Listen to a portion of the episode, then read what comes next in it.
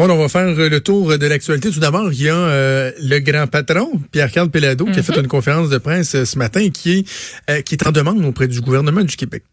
ben, c'est pas nécessairement ce que j'ai entendu de la conférence de presse. Là, il y avait l'article, oui, dans la presse de, de, ce matin, mais vraiment dans la conférence de presse, ce qu'on a annoncé du côté de Québécois, c'est en fait un plan qui vise à électrifier la flotte de véhicules de la filiale Vidéotron, autant que des propriétés médiatiques aussi. Donc, ça peut être, par exemple, les véhicules qui sont utilisés par les équipes de TVA Nouvelles. On mhm. lance dès cette année un plan d'action qui vise à accélérer l'électrification du parc de véhicules. On veut lutter contre les changements climatiques. Donc, dans le plan, euh, à terme, ça toucherait à peu près la quasi-totalité des 1100 véhicules. On a déjà 30 voitures électriques dans la flotte.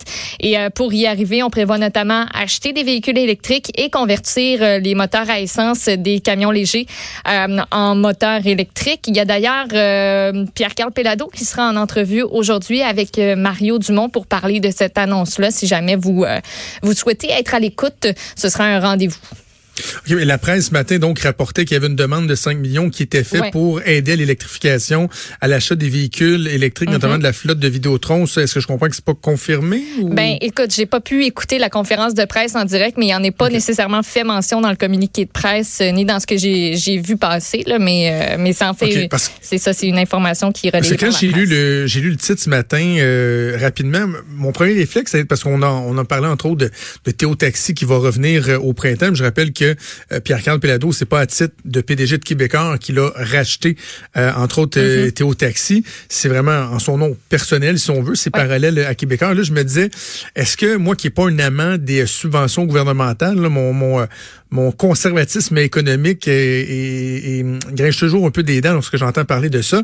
Je me dis, est-ce que vraiment c'est adéquat? Mais là, je, non, mais attends, c'est pas de ça dont on parle. On parle de subventionner pour l'achat de véhicules électriques, notamment pour la flotte des camions de, de Vidéotron qui, euh, qui se promènent partout au Québec pour mm-hmm. assurer les, les, branchements, puis bon, euh, la maintenance euh, du réseau. Là, on va voir ce qui en retourne, mais une chose est certaine, c'est que quand on parle, par exemple, de l'utilité du fonds vert, d'aider le Québec par euh, l'octroi de, de, de, subventions ou d'investissements à améliorer son bilan au niveau des GES, c'est un exemple qui est tout indiqué. Là. dire tu prends une compagnie qui, oui, assurément, a, des revenus, mais qui pourrait décider que ça coûte trop cher de faire ça, puis qu'elle va continuer avec ses véhicules à essence, elle va continuer à polluer, puis dire, regardez, moi, je suis prêt à faire un bout de chemin, à payer, mais je dis au gouvernement, vous avez un fonds vert qui sert à ça, à, soutenir des initiatives, à contribuer à réduire le bilan. Est-ce que, euh, par exemple, d'avoir une subvention de 5 millions, je considère que c'est excessif? Absolument pas. Vous pourrez me dire, tant que vous voulez que je travaille pour Québécois, euh, vous avez tout à fait raison, mais je pense que je suis capable quand même d'avoir un jugement euh, objectif et critique. Mais dans ce cas-là, difficile de pas trouver qu'il y a une pertinence euh, à cette démarche-là. Si effectivement tel est le cas, là, ça vient de se faire dans les dernières minutes, on était en onde, donc on aura l'occasion d'avoir plus de précision. Mario lui posera probablement la question. Absolument. Dans le cadre de l'entrevue avec Mario Dumont. Mario qui va être dans les studios ici à Québec. ben oui, qui fait son émission en direct de là, là. Je le voyais ben tantôt.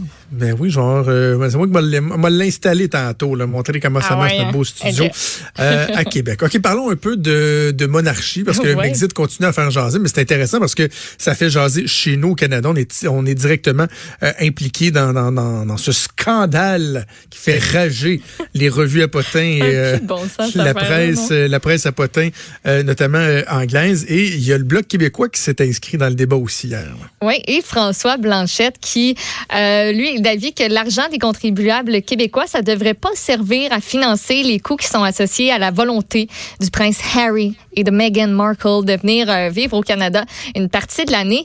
Euh, Joanne, je ne sais pas si on a l'extrait qui, euh, qui est mis de, de côté en tout cas, en fait, j'ai déjà euh, un abonnement à Netflix. Alors, euh, je pense que Netflix devrait financer. Ça, c'est ouvrir les guillemets. J'ai mal ouvert mon guillemet, là, mais euh, lui a dit que j'ai un abonnement à Netflix. Alors, je pense que Netflix devrait financer la saison 4 de The Crown. Les trois premières saisons sont vraiment excellentes. J'ai adoré. Pourrait financer celle-là.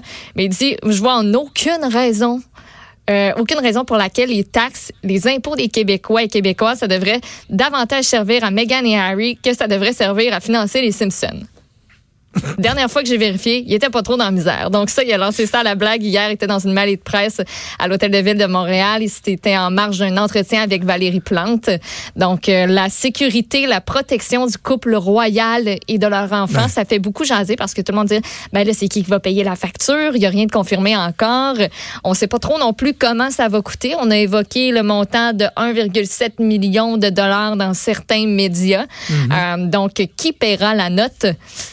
En passant, moi, je trouve que 1,7 million de dollars pour protéger euh, à l'année longue euh, un couple royal, c'est très peu. Et je dis ça, je veux être bien clair, je suis pas en train de dire qu'on devrait le payer, que, ça, que c'est pas cher. Je trouve que l'estimation, elle est très conservatrice. Là. Ouais.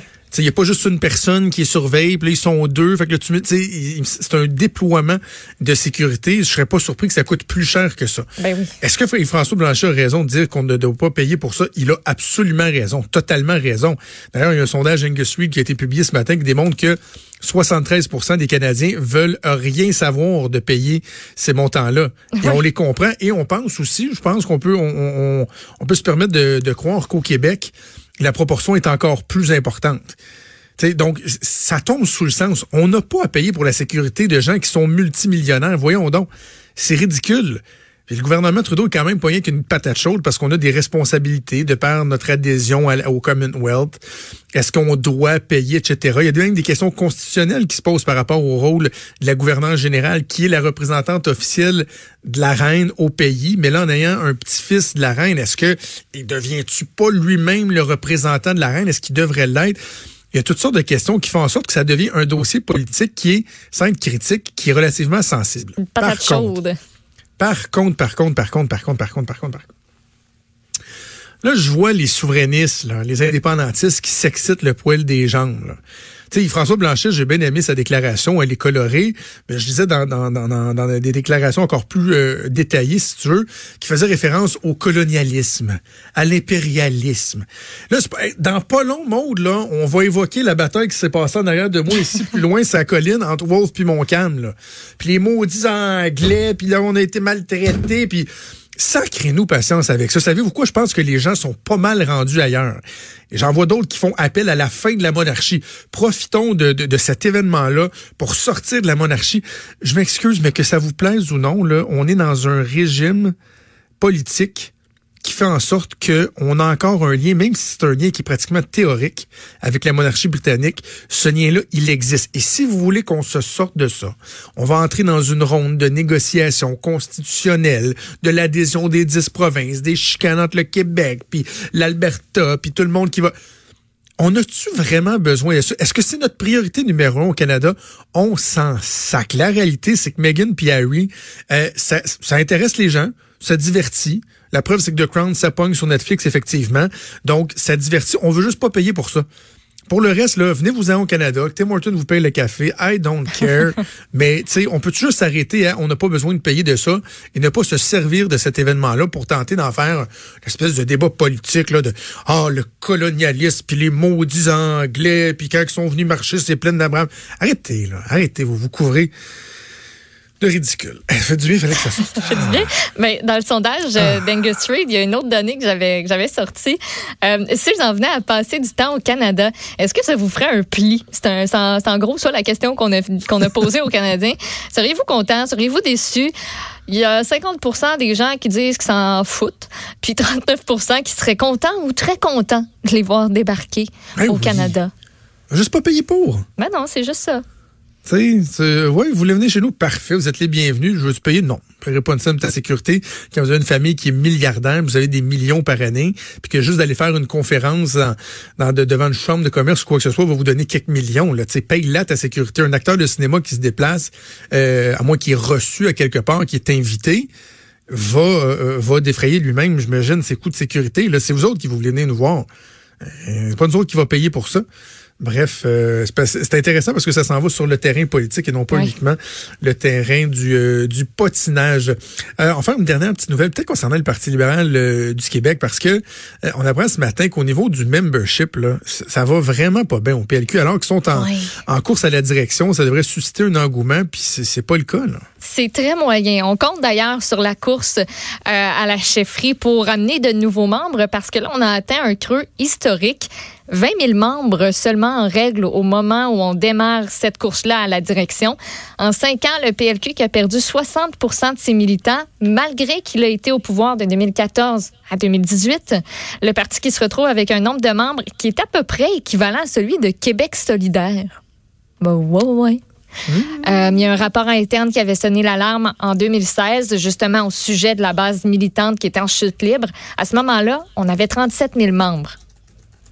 Fait qu'on a perdu un peu depuis. Il y a le quartier général du PLQ qui veut pas confirmer ni infirmer le nombre de ses membres, mais on reconnaît que là, ben, à un moment donné, il faudrait, redresser la barre. Puis on espère que cette course à la chefferie-là va donner un petit coup de pouce. Dominique Anglade, Alexandre Cusson euh, ont fait la promesse, euh, en quelque sorte, de, de travailler, euh, de travailler là-dessus. Puis pour ce qui est des autres partis, ils ont combien de membres? Le Parti québécois, 50 000 membres, c'est ce qu'on dit. On avait précisé 47 000 600. Euh, on en avait 73 000 en 2016 euh, quand on avait fait élire Jean-François Lisée. Et du côté de la carte, ben, on refuse de divulguer le nombre de membres qu'on a à notre actif. Ouais, mais tu sais, la CAQ, c'est pas un parti de militantisme. C'est un parti, c'est plus un mouvement populaire. Donc, il euh, n'y a jamais personne qui a eu la prétention de dire à la CAQ que le membership était élevé. Mais le Parti libéral du Québec, c'est un parti qui avait un membership historiquement qui était très, très, très fort. Ça démontre deux choses, dans le fond. Ça démontre que le Parti libéral a vraiment plus la cote, a pas la cote, et que la course au leadership euh, à la chefferie ne semble pas créer un engouement qui va permettre d'augmenter substantiellement le, euh, le, le, nombre de membres. Mais l'autre chose aussi, c'est qu'il y a une réalité qui est très contemporaine. C'est que les partis politiques, de moins en moins, vont avoir des gens qui vont dire oui, oui, moi je suis militant, je veux une carte de manche, je vais m'impliquer. Ça rend la chose euh, encore plus difficile. C'est des mouvements qu'il faut créer. Ces mouvements-là ne passent pas nécessairement par une adhésion, une adhésion pleine et entière euh, à un parti politique. Et euh, c'est ce que vit le Parti libéral du Québec avec les impacts que ça a, les considérations financières. Parce que le nerf de la guerre, oui, c'est le fun d'avoir des militants, mais c'est que ces militants-là payent 5 piastres, 10 piastres, vont faire pour leur carte de membership vont faire des dons partis. Et là, ben, il y en a plus. Il y en a plus de ça. Donc, ce sera surveillé au cours des prochains mois si on va être capable de, relever un peu la situation du côté euh, du Parti libéral du Québec. Merci, Maude. Bougez pas, on.